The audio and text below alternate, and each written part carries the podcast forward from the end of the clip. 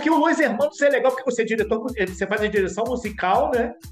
E, e, e, o Melamed tem uma pegada que é interessante, né? Porque, pelo que entendi, você, vocês na realidade interpretam as músicas, mas não é, não é, simplesmente um cover das músicas. Na verdade, é uma interpretação. Vamos falar, vamos falar então. Vamos falar vamos. do Los Hermanos.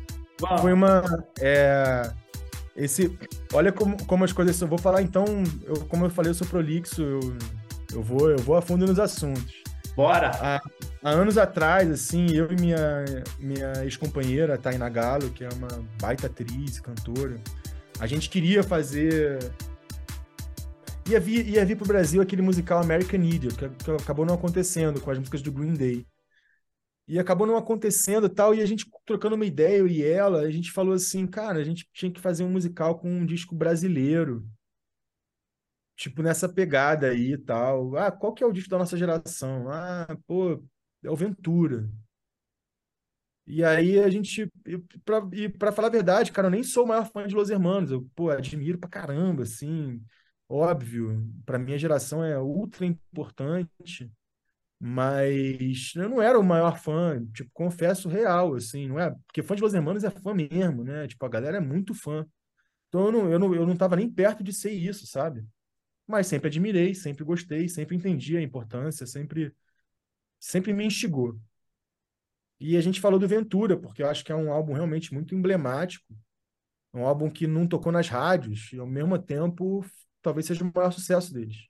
Isso é muito peculiar. E depois, indo mais a fundo, querendo estudar para tentar fazer esse projeto, a gente ainda viu que tem mais peculiaridades ainda, sabe? E, eu, e esse projeto ficou ali de canto, eu, eu tentei realizá-lo, cheguei a passar numa lei, logo depois que eu aprovei na lei de ISS, eu descobri que um grande amigo meu estava fazendo um projeto de musical do Los Hermanos. Aí eu fui na casa dele, o Felipe Argolo fui na casa dele, a gente se encontrou, trocou uma ideia, mostrou um projeto de um para o outro e falou, cara, não, são projetos diferentes, porque a gente chegou a pensar em, em unir, ganhar força e tal. Mas não, projetos diferentes. Acabou que meu projeto acabou morrendo por, por motivos, enfim, da vida, assim mesmo, de uhum. ter que correr atrás de outras coisas tal. E, cara, anos depois, o meu chefe, hoje em dia meu chefe, o Lucas Marcier, me ligou e falou: Cara, o que, que você acha de Los Hermanos? Isso aí eu tô falando, ó, o ano passado, mas eu tava no Rock the Mountain no festival, chegando para assistir o Rock the Mountain. Que, que você acha do Los Hermanos? Eu falei, cara, me amarro, inclusive já tive um projeto tal, não sei o que. Ela, cara, acho que eu vou fazer o musical do Los Hermanos, hein, em direção musical, você vai fazer minha assistência. Vambora? Falei, pô, vambora, tal, pô, o Michel vai dirigir, ele me falou, pô, eu sou muito fã do Michel, já admiro, pô, há muito tempo, assim. E aí comecei a ficar empolgado com o projeto, Lá para as tantas, o Lucas me ligou falou: Cara, tô muito pegado, não vou conseguir fazer. Tive uma ideia, acho que você deve pegar isso. E ele que deu a ideia, falou: Acho que você deve chamar o Felipe para fazer com você. Felipe Pacheco Ventura, que já é meu, já é meu parceiro lá do Primavera nos Dentes, meu parceiro no Sete Cabeças e outras coisas também que a gente já fez juntos. Ele é, fez arranjo de cordas para o disco do Jorge Salma que eu produzi, enfim, outras coisas também. Muito meu parceiro, amigo. Chamei ele, ele não, ele primeiramente, inclusive, falou que não ia pegar, que não podia. E eu falei, brother, não é que você não vai pegar, você tem que pegar esse trabalho. Se você não pegar, talvez eu não pegue. A gente tem uma reunião com o Michel Melamed amanhã. Desculpa, Michel Melamed. A gente tem que uma reunião com o Michel amanhã. E você vai. E a gente vai fazer esse projeto. E ele aceitou por livre e espontânea pressão de minha parte. E no dia seguinte a gente estava na casa do Michel, cara, e ele apresentando o projeto pra gente. E aí, pô, daí pra frente, eu, eu percebi que eu não precisava mais convencer o Felipe em nada. Porque ele ficou apaixonado pelo projeto lá na casa do Michel. E daqui a pouco a gente já estava lá nas audições e o Felipe acabou o primeiro dia de audição, ele me falando assim, Pedro, obrigado por isso. Então já tinha, já estava tranquilo com essa parte da amizade dele ter aceitado e tal, já estávamos já com as, com as contas pagas, né? E aí, cara, o projeto foi muito intenso, muito legal, né? O, é um elenco escolhido a dedo, pessoas muito especiais, atores, artistas, cantores, cantoras, assim, peculiares, assim, muito específicos. deu, um, deu uma trabalheira danada. A gente fez mais de 300 testes, assim. Eu conhecia quase todo mundo que estava fazendo testes, também foi uma coisa super. Primeira vez que eu estava desse lado da, da, da banca, assim, né? Sempre estive do outro lado fazendo testes. E foi uma experiência super interessante, enriquecedora. E dali para frente o processo foi muito incrível, porque daí era também lidar com a obra do Los Hermanos, que é uma obra muito boa, consistente, colocar na boca dos atores só ia crescendo. A gente trabalhou com a Claudinha Eliseu, que é uma preparadora vocal, arranjadora vocal aqui do Rio de Janeiro, que é onipresente no teatro musical aqui do Rio e uma artista incrível, assim, com uma visão de teatro musical é, muito forte e peculiar dela também, por conta da experiência dela de pianista e arranjadora, e ela foi crescendo ali dentro, então é, trabalhar com ela é muito bom. E, então foi um respaldo ótimo que a gente teve na lida com os atores, né, da, da Claudinha Eliseu. E o trabalho foi se dando de, de forma natural até estrear, e aí no meio desse processo teve esse dia que o Michel me, me pediu para fazer uma cena. Eu tinha até mais de uma, até. E depois, como o processo foi também, a gente até o último dia cortou coisa, cara. A gente estreou a peça e cortou 20 minutos de peça depois de estrear. Então, assim, o Michel não tem apego nenhum a isso, assim, sabe? Ele, o principal é sempre o, o resultado final ali. E aprendi muito com ele, assim. Nossa, cara, ele é, ele é muito musical, né? Ele sabe muito de música. Sabe muito, sabe muito, assim. Então foi um foi um trabalho por um lado fácil por esse sentido, sabe? Porque o Michel sabe o que ele quer e é muito bom trabalhar com o diretor quando ele sabe o que ele quer. E por outro lado foi muito intenso porque exige essa intensidade trabalhar com ele. E, e com o tempo que foi também, né? Porque o musical tem isso também, né? É um tempo muito curto para fazer uma peça de duas horas e que tem cubos de, de 800 quilos e que sobem, giram. Enfim, não é um trabalho simples de se fazer. Mas foi muito legal, assim, foi um trabalho que me enriqueceu muito na vida. Foi meu primeiro trabalho de direção musical, um trabalho desse porte. Né? Eu fiz, no começo do ano, eu tinha feito a peça do Marcos Veras, que eu vinha fazendo desde o final do ano passado até esse, até esse ano, o Vocês Foram Maravilhosos, que foi um trabalho muito legal de fazer também, mas não é um musical, né? Que exige outro tipo de trabalho, de criação e tudo. Então, sei lá, eu sou muito grato a esse trabalho. A gente está agora é, em off, né? Assim, mixando e editando o vídeo da peça para gente, para ter esse registro para o futuro, né? E foi um trabalho muito importante perguntas. é, teatro, teatro é foda, né? Porque teatro, eu, eu tô, a cabeça aqui tá viajando, né? Porque a gente, a gente bateu um papo com o Luiz Nicolau, né? Que era do Inimigos. E foi e... casado com a Luísa Thierry. Que foi casado Isso, com a Luísa. Isso, é o pai do, pai do Vitor. Pai do Vitor. Conheço Sim. muito o Luiz, assim, a gente se, a gente se encontrou, para você ver, quando a gente estava começando o KCL no CCBB, ele estava em cartaz também no CCBB com outro musical que ele estava fazendo de futebol, esqueci o nome da, do musical na época, mas é um cara que eu já trabalhei muito, a gente já fez muito coro junto no Cacete Planeta. O Pedro tá enganando a idade, não é possível.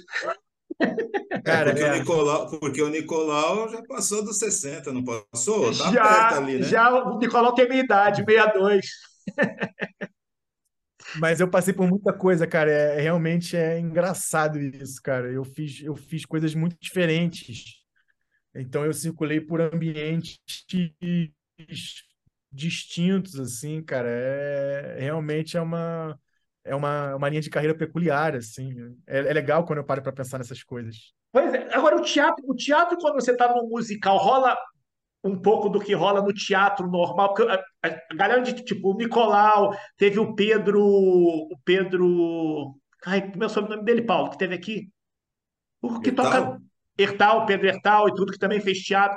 O, a, tipo, a galera fala de teatro, fala muito o seguinte, tipo, cada peça é uma peça, porque, tipo, sempre é diferente uma... Se você vê todos os dias, você vai ver cada dia uma coisa. No musical rola a mesma coisa? Ou é mais engessado? Não, não, sim. E por mais que, olha só, tipo, agora quando eu estava editando, a gente filmou dois dias. E eu pude, por exemplo, perceber que o tempo da peça muito próximo um dia do outro. Porém, a sensação e eu, a gente assistindo os dois dias, cara, é totalmente diferente, porque, cara, é isso, é, é, é, é uma arte viva. Eu, eu, eu, eu acredito muito que também os projetos que eu faço parte, talvez prezem por isso, por essa vivacidade também. Porque também é óbvio que não é tudo que é assim, né? Tem muita gente, tem muito trabalho que às vezes o funcionamento do trabalho ser igualzinho é, é bom para o trabalho, tá? Não quero julgar isso, mas eu acho que eu também dou sorte de, de cair nos trabalhos que são feitos com vigor, assim. Eu acho que é uma coisa que eu gosto e que eu procuro estar nesses ambientes que são feitos com mais vigor, com é, eu acho que vigor é a palavra, assim, porque é, talvez seja uma característica minha, assim, são as coisas que me movem. Tem mais vigor, assim, tem mais vivacidade. Eu acho que, assim, eu, o teatro é vivo. Sempre, por mais que você tente fazer igual, né? A pessoa que está assistindo é diferente, a energia está diferente. A energia, eu tô falando de energia, não é subjetiva, não. Tô falando de energia elétrica mesmo energia gravitacional, é, é presente, é, não tem o que fazer, assim. Tá ventando mais num dia, no outro dia tá ventando menos. A, a energia elétrica da cidade, a gente está no Brasil, pô. Isso aqui, meu irmão, a energia elétrica muda o som das coisas. Ah. Então, é, não, é, não é possível que seja igual, não dá para ser, não tem como ser. Não, até porque o palco... não dá para É, até porque o palco é bizarro, né? Porque, tipo assim, você é músico.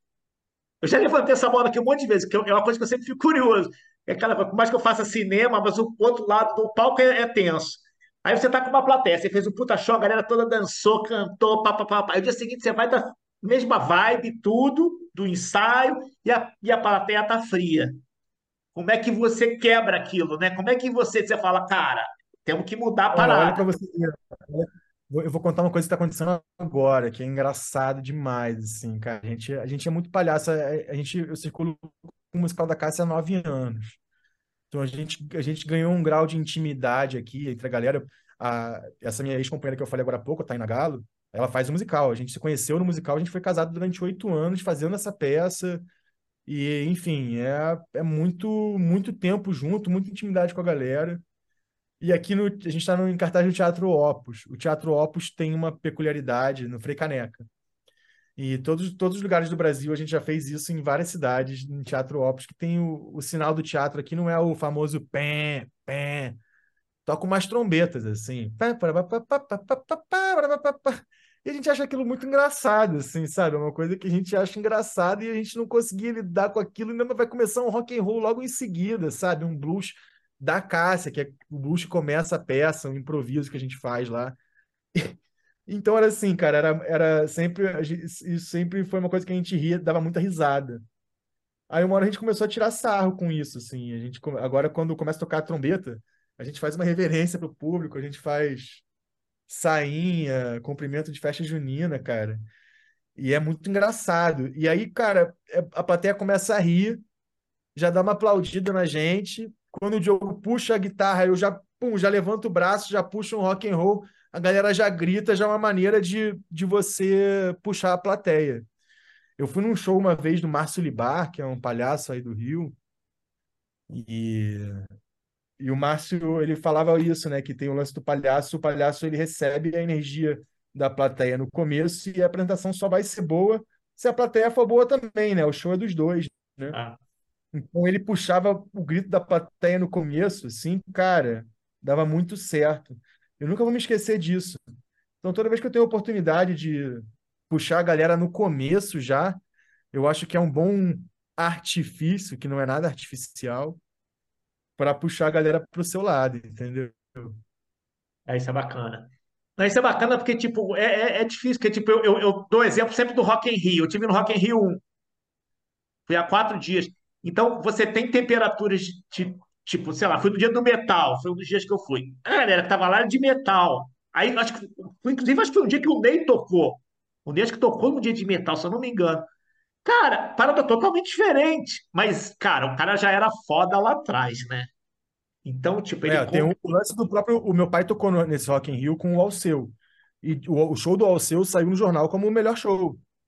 No Rock in Rio 1, eu tava no... Rock in Rio 1. Eu tava Exatamente. lá, eu tava... Porra, aí, tá vendo? É muito louco. E, e, e pô, o Alceu, o Alceu é um rei do palco, né, cara? Ele, ele bota a plateia no bolso, né, cara? É uma coisa incrível que ele faz, assim, há anos, tá? E até hoje, cara. Pô, até hoje, que tu vai no show do cara, o cara bota a plateia no bolso, é uma loucura, cara. Ele é um. E tá cantando cada vez melhor, né? Que coisa, que coisa louca que é o Alceu, né? O Ney, é, e o Ney, com 80 anos e a voz que ele tinha nos Secos e Molhados em 70. É, impressionante, cara. Tem uns caras que realmente são caras e mulheres, né? Também, pô, a, a Baby agora também, cara. Outro dia, a Baby, eu, eu, eu hoje em dia eu trabalho também no Caldeirão, né? Do Mignon. Eu tenho essa eu faço assistência de produção musical lá. E eu, eventualmente, entro em contato com esses artistas lá, né, no estúdio. Eu, pô, tava a Baby lá esses dias, cara, cantando. É uma loucura, cara, ver ela de perto cantar assim. Como ela, como ela, ela tá com a experiência que ela tem e com a voz intacta, botando pra fuder. Aliás, Serginho, só, só um complemento aí que o Pedro falou que tá trabalhando lá no Caldeirão. O Lucinho disse que é seu fã. Como é que é ouvir isso aí? Porra, cara. Irmão, o Lucinho, o Lucinho, ele é uma unanimidade, né, cara? Ele é o cara, talvez o cara mais amado do Brasil. E conheci ele, meu pai fazia produção musical da, da Grande Família, né? E teve um momento ali que meu pai caiu de moto e ele não pôde ir nas gravações. E, cara, aí sim eu tive uma oportunidade surreal, né, de substituir meu pai nos sets da Globo e dirigir gravação do Marco Nanini, do Nico Pereira, Otávio Augusto, Marieta Severo cantando na minha frente, uma música do Chico, tá? Toma essa. E aí, assim, e aí coisas coisas desse nível, assim, sabe? E aí, tipo. Eu conheci o Lucinho nessa situação. E, e ele sempre foi ele sempre foi muito muito legal comigo. Eu acho que ser filho do meu pai ajuda em muitas coisas, né? Sempre nunca nunca me esquivei disso, sabe? Sempre tive o maior orgulho de falar que sou filho do meu pai em toda situação sem questão de nepotismo nem nada, assim, mas é, sempre tive muito respeito pelo trabalho dele, sei que as pessoas têm respeito pelo trabalho dele, e, e esse amor ele, ele vai vindo por tabela, e com o Lucinho foi um pouco assim a princípio, até a gente começar a se encontrar nas loucuras da vida, né? E agora, por exemplo, nesse trabalho que eu tô lá no Caldeirão, já não tem mais nada a ver com meu pai, né? Eu tô trabalhando, eu trabalho com o Lucas Maciei, com o Fabiano Krieger e com o Rogerinho lá na Arpex, e é um trabalho que me coloca aí é, em contato com algumas produções, é, várias, né, produções, na verdade, diferentes, e lá na Globo é lá no Caldeirão, que é onde é meu carro-chefe, né, dentro da, da empresa, da Arpex, e, e aí foi esse reencontro com o Lucinho, depois eu acho que é a primeira vez que eu estou trabalhando com ele mesmo, assim, de, né, dessa, dessa forma mais direta, assim, e, pô, foi muito legal. Ele foi, quando ele foi assistir o musical do Los Hermanos, cara, pô, eu fiquei muito emocionado. Ele me emociona, cara. Ele é um artista que me emociona. Agora, há pouco tempo, a gente se encontrou em Mauá. A gente tem um amigo em comum, o Pedro Gracino, que tem um teatro lá, que tá um movimento incrível lá no Visconde de Mauá. E ele foi lá fazer o filho dele com. Foi, foi lá fazer o show dele com o filho dele. E eu, eu calhou de eu estar tá lá no mesmo final de semana, tava lá dando uma descansada. E, pô, pude chegar no show. Enfim, é uma pessoa a família é incrível, assim. Ele, a Cici, né? A Cintia, a mulher dele, são pessoas incríveis. Os filhos estão maravilhosos. Eu sou eu que sou fã dele, né, cara? Então o cara falar que é meu fã, tá maluco, né? Eu fico, uma, eu fico doido. Eu prefiro não acreditar. Sérgio, eu não sei se você ia falar que você fez a abertura do, da Grande Família, tem tudo a ver com o papo aqui. Mas eu só queria é fazer mesmo? um. Que legal. Eu só, eu, só deixa eu... eu só fazer um comentário, Serginho, e aí você fala disso. Eu estou ouvindo o Pedro falar aqui, né? Ele falou lá atrás: não acredito em nada e acredito em tudo, caramba. Serginho sabe que eu não acredito em acaso, cara. E aí eu estou ouvindo as suas histórias, cara, e estou pensando aqui. Realmente o Pedro está em conflito com essa história, acredito em tudo e não acredito em nada. Não tinha melhor personagem para você fazer do que Tomé, né, cara? Pra você não, ver, não, né? A vida, vai, a vida vai colocando a gente nos lugares certos. Por isso que eu não acredito em acaso. Na abertura, na realidade, que eu fiz foi aquela de aquela primeira da grande família de colagem, os personagens eram todos de bonequinho. Ela ficou acho que quatro é. anos no ar. Acho que foi a abertura que ficou mais tempo no ar, foi essa pela, na Globo. Essa abertura é minha. É, o meu, o meu pai ficou 10 anos, então provavelmente em algum momento meu pai já estava ali com essa abertura ainda rolando. Então vocês trabalharam juntos por tabela. A gente é, deve ter se esbarrado, né? Exatamente. Ai, seu Lô Miranda, é. tem que vir aqui, seu Lô Miranda, bater um papo com a gente. Vamos, vamos fazer, vamos agitar isso. Vamos agitar. E você vê, Pedro, que até o fato de ter caído de moto talvez não seja acaso, cara. Você tinha que conhecer o Lucinho, tem toda essa história, cara. É foda, velho. É, o universo é. é foda. Pois é. Tem, na verdade, eu, eu falei da, dessa vez, mas teve uma outra vez, cara, que essa, essa história, assim, eu não, eu não sei se vale. Se, eu, posso, eu posso contar aqui, mas eu não sei como, como que ela soaria para a internet, assim, teria que dar uma. Para não, não, não queimar o filme de ninguém. Mas, é, na verdade, teve uma situação engraçada, cara. Teve uma situação muito, muito engraçada. Eu estava fazendo assim, a gente tinha que resolver uma banda. A Cláudia Raia estava fazendo uma participação na Grande Família e tinha que resolver uma banda de última hora, e eu evitava fazer parte dessas bandas. Mas eventualmente eu, eu tinha dificuldade de achar gente de última hora, aí, aí eu me, me colocava lá na situação e ia lá ficar de banda da Cláudia Raia para personagem que ela estava fazendo, que tinha um caso com o personagem do, do Lucinho, com o Tuco. E eu sei que enfim, eu estava lá no palco de banda, eles filmando a cena, e para além disso, a gente tinha emprestado, eu tinha emprestado um violão meu que eu comprei lá nos Estados Unidos, quando eu morei lá, é, fazendo intercâmbio na, na juventude, eu comprei um violãozinho lá. E é um violão que eu, que eu tinha maior carinho por ele, tal, um violão meio, meio furreca, mas que tinha um som legal. Eu emprestei ele para cena, né? Então o Lucinho estava tocando ele em cena. E aí a cena final era a Cláudia Raia correndo atrás do Lucinho. A direção era Cláudia Raia corre atrás do Lucinho, o Lucinho vai embora com o violão. Na cena seguinte, aquela gag daí o Lucinho passa correndo, a Cláudia Raia atrás dele com o violão. Era essa a piada. Aí eu tava no palco, rolou essa cena, pum, o Lucinho passou, daqui a pouco a Cláudia Raia passa com o violão atrás dele. Aí daqui a pouco, do nada, brother, eu vejo o meu violão voando na minha frente, assim, pum, a Cláudia Raia resolveu, no improviso, jogar o violão longe. E o violão cai no chão, pum, cai, solta a ponte. Eu já vejo ali na hora, assim. Eu... E aí eu lembro do amigo meu me segurando assim pelo ombro, assim: Pedro, segura a tua onda. Calma, calma. Estamos no set, teu pai tá aqui. Aí, pô, eu lembro que eu fiquei assim, né? Travado, o Lucinho me olhou na hora, assim. Eu lembro do olhar do Lucinho para mim. Então foi assim, o olhar dele para mim naquela hora foi o olhar, foi, ele me abraçou com o olhar dele naquele momento. E, enfim, foi uma situação muito peculiar que a gente passou junto. E toda vez que a gente se encontrava, né, antes a gente agora trabalhava, agora a gente se encontra muito, não tem como ficar lembrando sempre. Mas toda vez que a gente encontrava era a situação, o violão da Cláudia virou o violão da Cláudia Raia, inclusive, né? Ia dar uma consertada nele, mas ele tá bem arrebentadinho já hoje, ele não funciona mais, coitado. Mas pelo menos tem uma história boa. Cara, tem. Essa história, essa história foi boa, assim. Imagina, cara, ela pegou o violão e jogou longe. Foi uma doideira, não acreditei na hora. falei, caraca, Cláudia Raia, meu violão! Avisaram para ela que esse violão não podia quebrar. É. Pois é, também tem isso. A gente sabe, né, cara, que na Globo às vezes tem que avisar, porque realmente a pessoa assim, não tá. Por isso que eu não gosto também de, de tipo, aparecer que, pô, caraca, ela vacilou. Sim, ela vacilou, mas também é, pô, é, é, eu sou ator também, eu tô ligado. Na hora do improviso, a gente, na, na quentura do momento, a gente faz cada coisa, cara. Meu ah. Deus do céu. É que nem coisa de garrafa, Paulo Eduardo. Paulo, eu, eu, fiz um clipe uma vez que eu fiquei apavorado. A gente mandou fazer aquelas garrafas de açúcar, né? De, que é aquelas para quebrar na cabeça. Sim. Só que, cara, quando chegou as garrafas, eu falei assim, cara, essa garrafa é de verdade. Eu não vou bater isso na cabeça do ator, nem fudendo. Vai... Cara, você jurava que a porra da garrafa era real.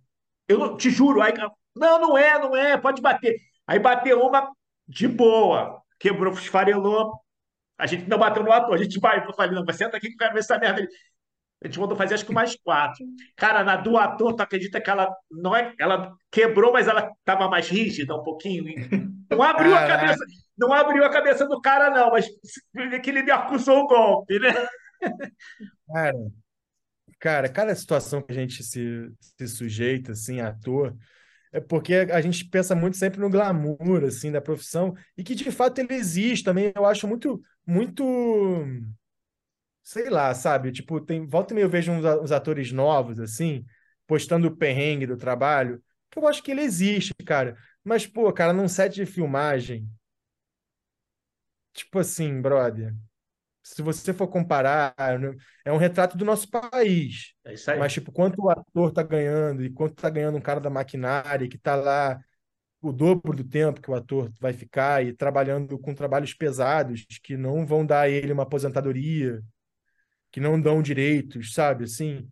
Então, assim, eu acho também um pouco um pouco falha você não, não reconhecer esse lugar de privilégio no set que o ator tem sim, sabe? Assim, sabe? Ao, ao mesmo tempo, eu acho também que é justificável ter esse, esse conforto, porque afinal de contas é a cara do ator que vai ali na hora e que vai fazer o set andar rápido também, né? Porque se o ator vacilar, o set todo atrasa.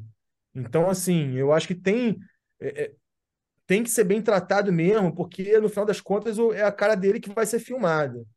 Então, assim, eu acho que, né, também não, não, não tô desvalorizando, não é isso, de maneira nenhuma.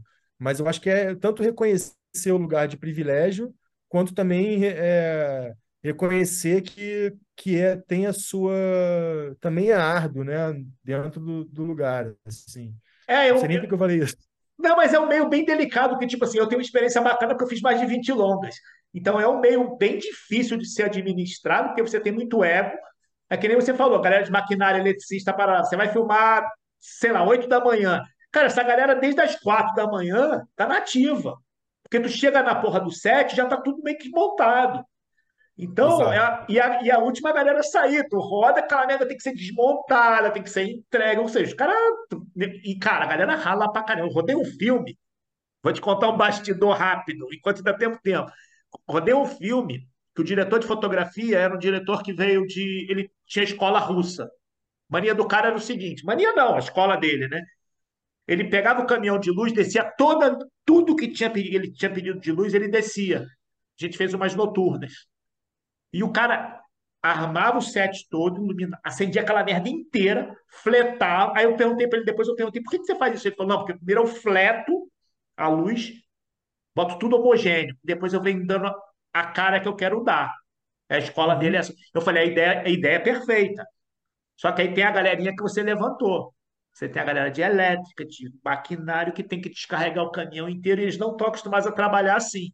Eles estão acostumados a descer com o que vai usar, né?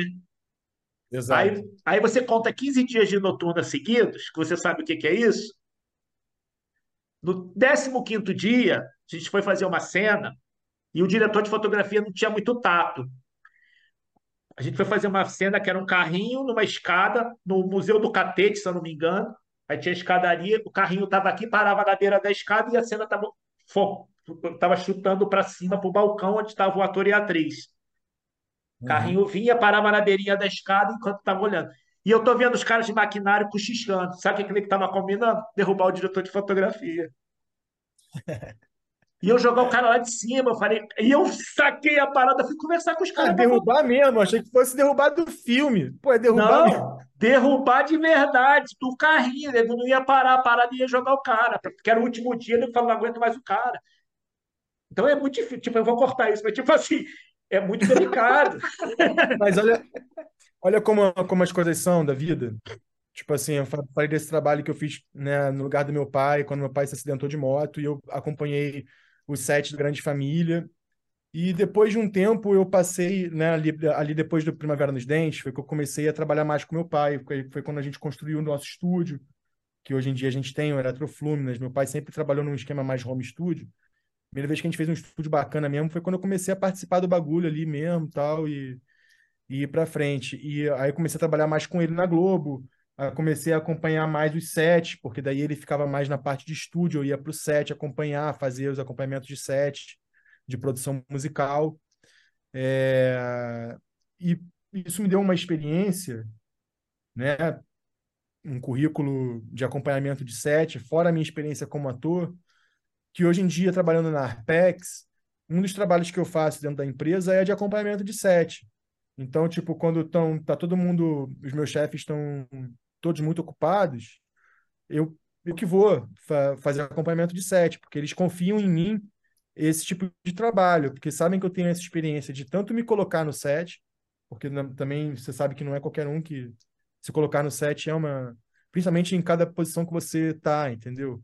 Né? Tipo, como ator é uma situação. Eu já fui, eu já já estive em set como ator, já tive como assistente de produção, já tive como coach de protagonista e hoje em dia frequento set como assistente de produção musical, né? Ou seja, como produtor musical. Na hora ali ah. me chamam de produtor musical.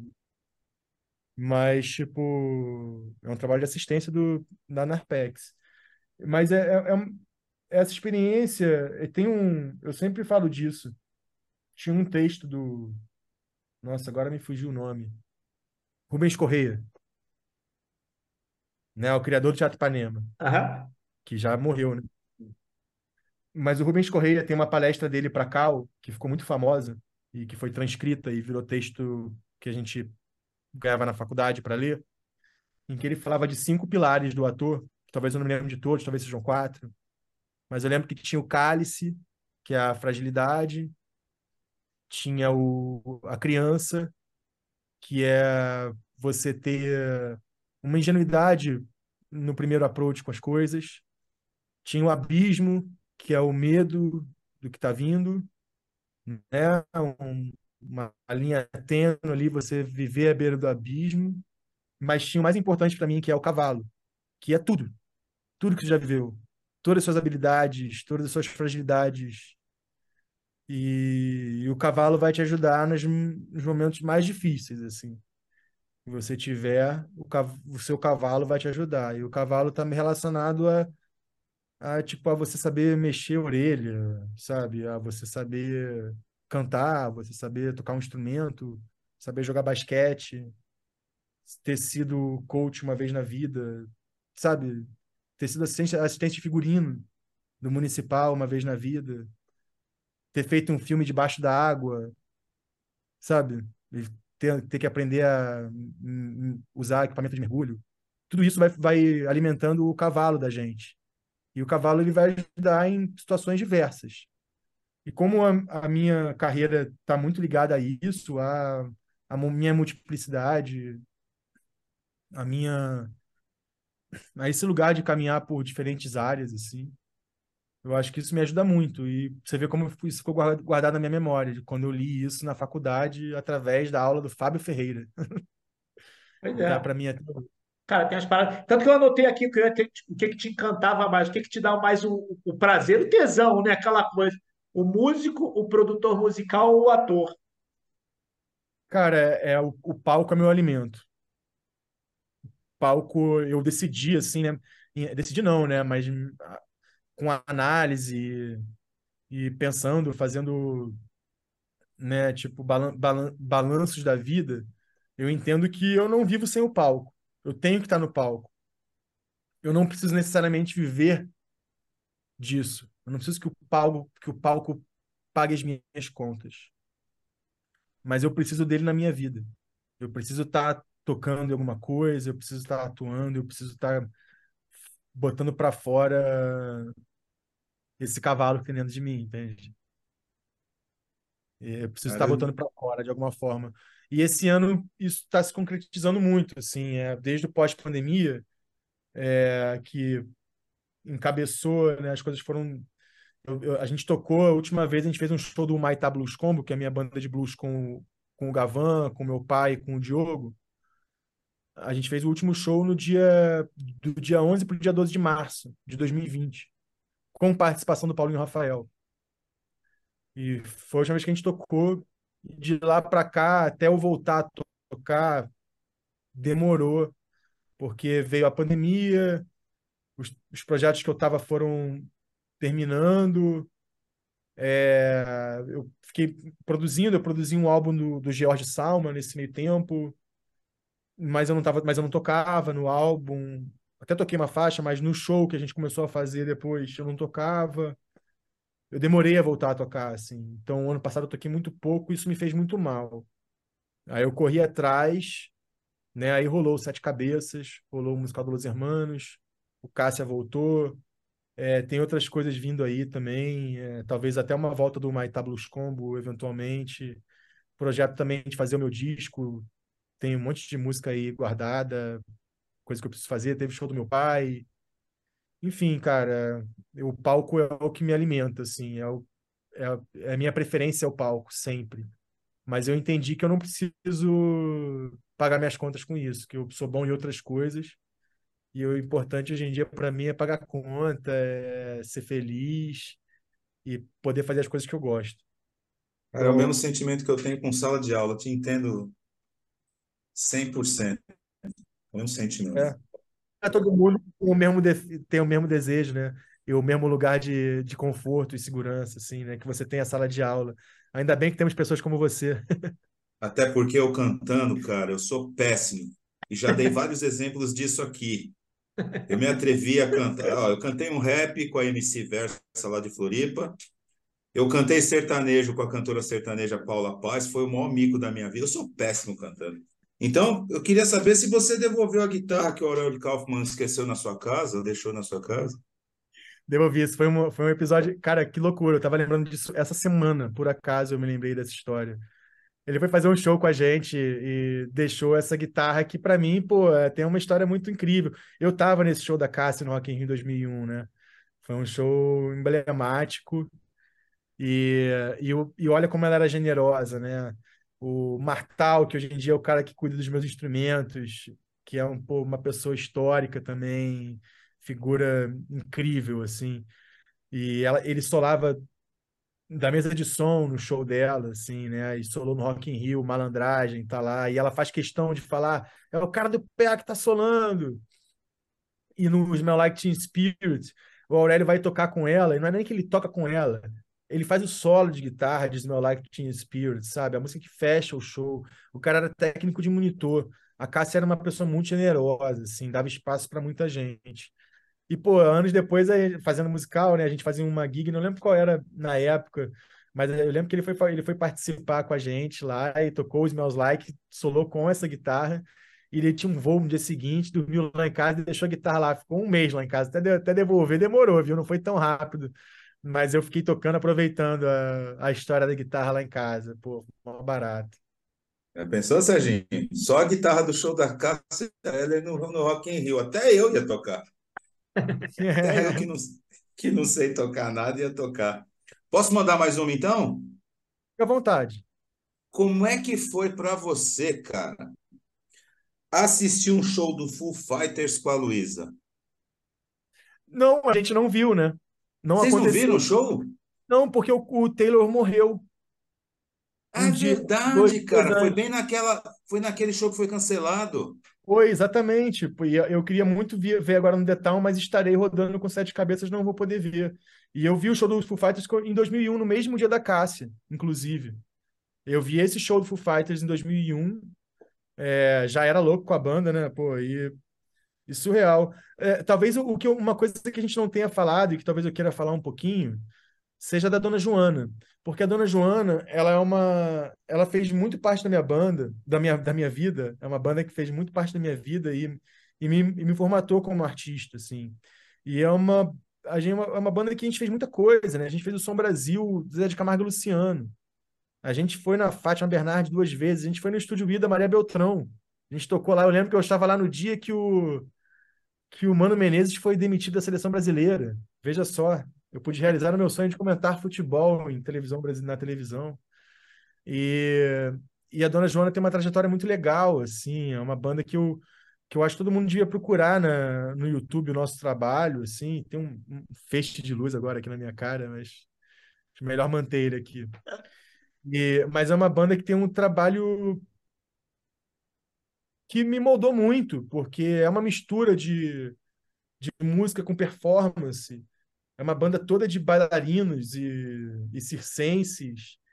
E, e eu acho que meu trabalho como produtor, até como produtor musical, quando os trabalhos que eu fiz com o George, com o Cris, com a Clarice, toda a família Salma eu produzi. E eu sempre penso na música visual, assim, eu sempre penso na forma de apresentar a música, né? Na hora de produzir uma música, é, eu já penso em como ela vai ser tocada ao vivo, como aquilo vai, vai impactar. Então, isso tudo eu aprendi com a Dona Joana, que é uma banda muito peculiar, assim, uma banda que não era de músicos, né? Ela tinha menos, uma banda com menos músico do que músico. A galera era mais bailarina, ator e e a banda se formou intuitivamente, a gente fez tanta coisa, a gente rodou, a gente foi, fez turnê na Europa, no sul da Itália, a gente fez coisas incríveis, assim. E, e tem muita coisa no YouTube para procurar da Dona Joana. Tanto o Som Brasil, quanto coisas ao vivo que a gente fez, poucos clipes, acho que ficou meio forte agora o som, né? Mas eu tenho um carinho muito grande pela Dona Joana, assim. Eu acho que é um trabalho que as pessoas deviam conhecer mais, assim, sabe?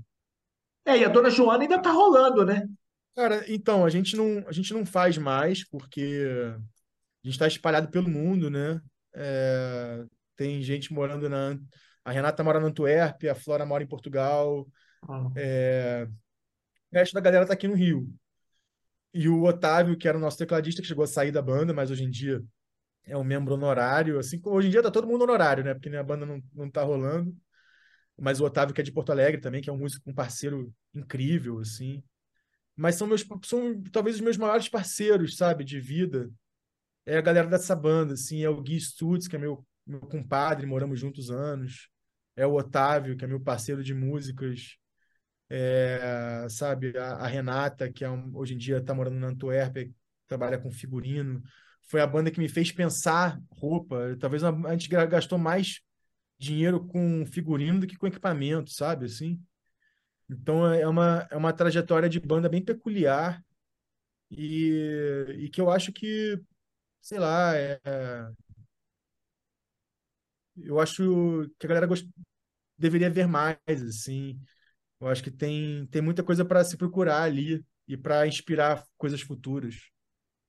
Mas é uma pegada galera... que, tipo, eu, tipo, te cortando rapidamente, Paulo, é uma pegada, uma pegada que você está falando, é uma coisa que, me, que eu, eu sempre cutuco aqui os músicos, que sempre me incomodou, desde, a, desde o Rock in Rio 1, muitas bandas na, brazucas no palco, a galera ficava estática. Tu via os gringos, os gringos tinham uma performance de palco.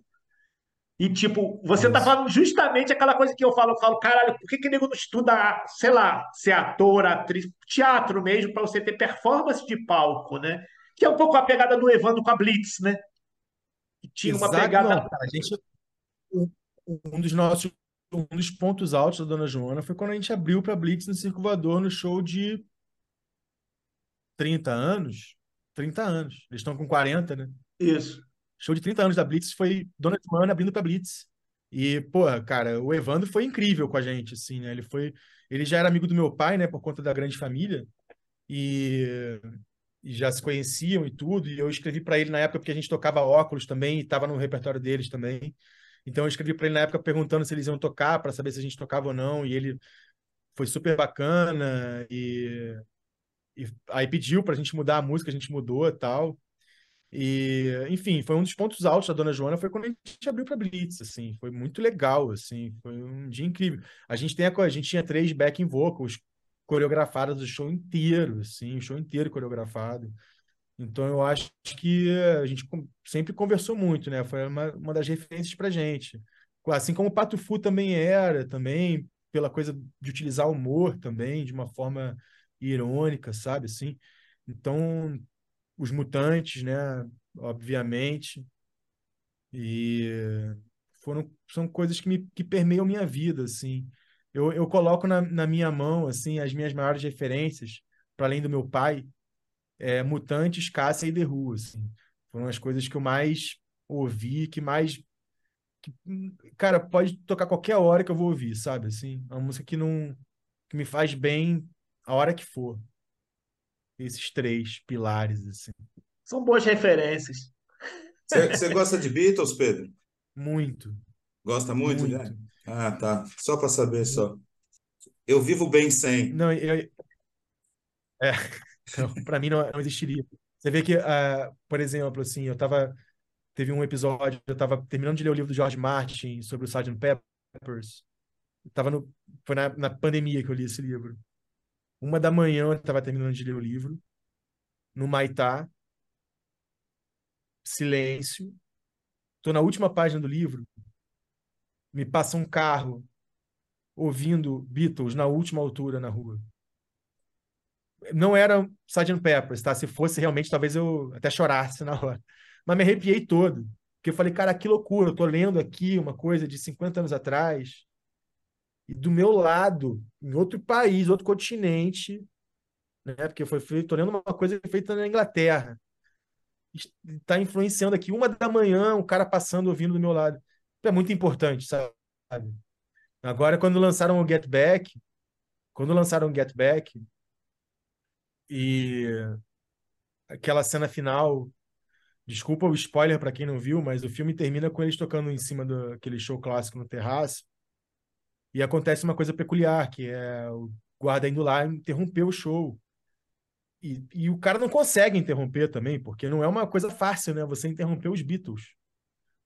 E ele fica naquela situação e os Beatles ficam bancando tocar. Tanto é que tiram, desplugam o amp do George, do George, do George Harrison, ele pluga de volta.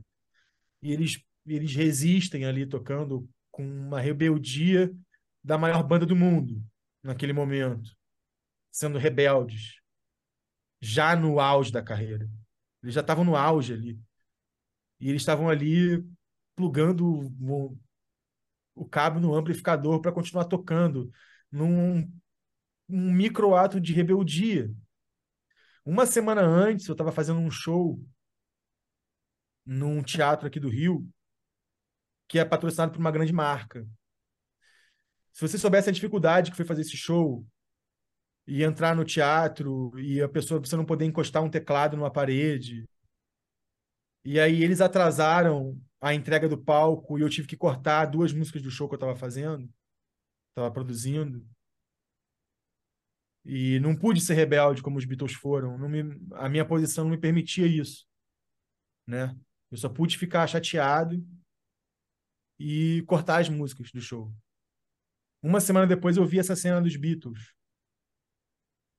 É, eu estava casado ainda na época, eu lembro da, da Tainá saindo do quarto e me vendo, eu estava no chão do, da sala aos prantos, chorando, vendo aquilo, me emocionando.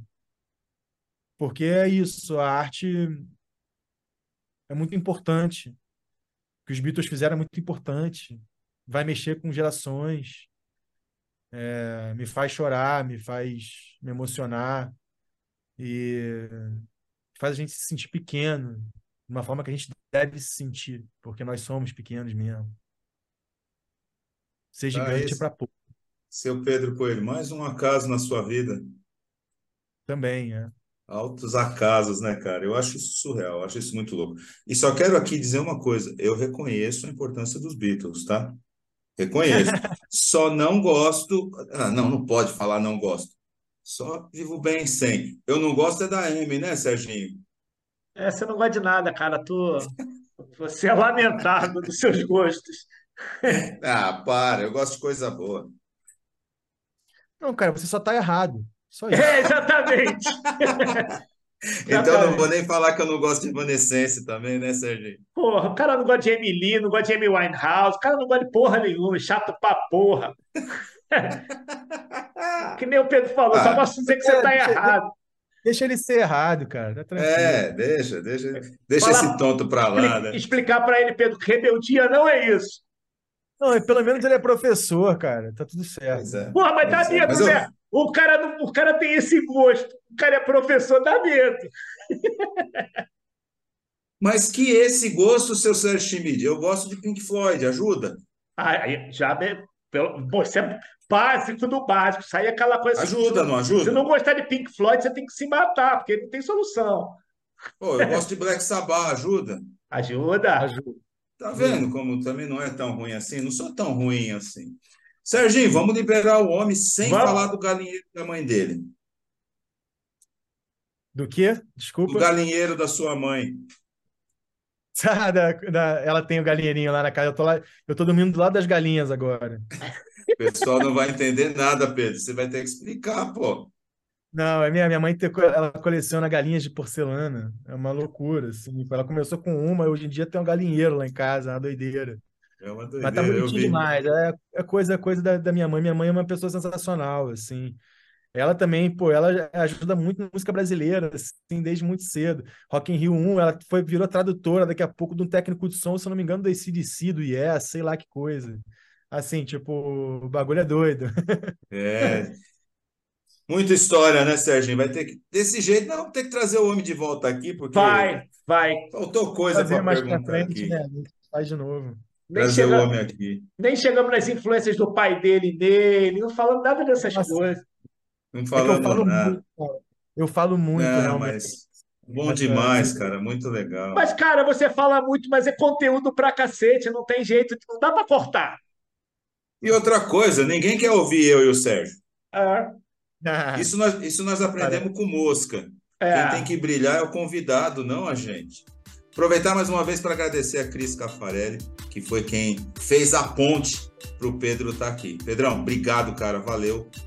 Obrigado, eu agradeço Pedro. você. Muito agradeço a todo o carinho de vocês, vocês são incríveis, muito legal mesmo, adorei bater esse papo. Show de bola, Obrigado. Pedro, obrigadaço. Bom show. Valeu, Bom, Bom show, show não, boa peça, né? É peça é, hoje? Vocês vão, vocês vão desligar agora ou vocês vão estar só finalizando o programa? Na verdade, a gente, a gente continua, depois o editor se vira.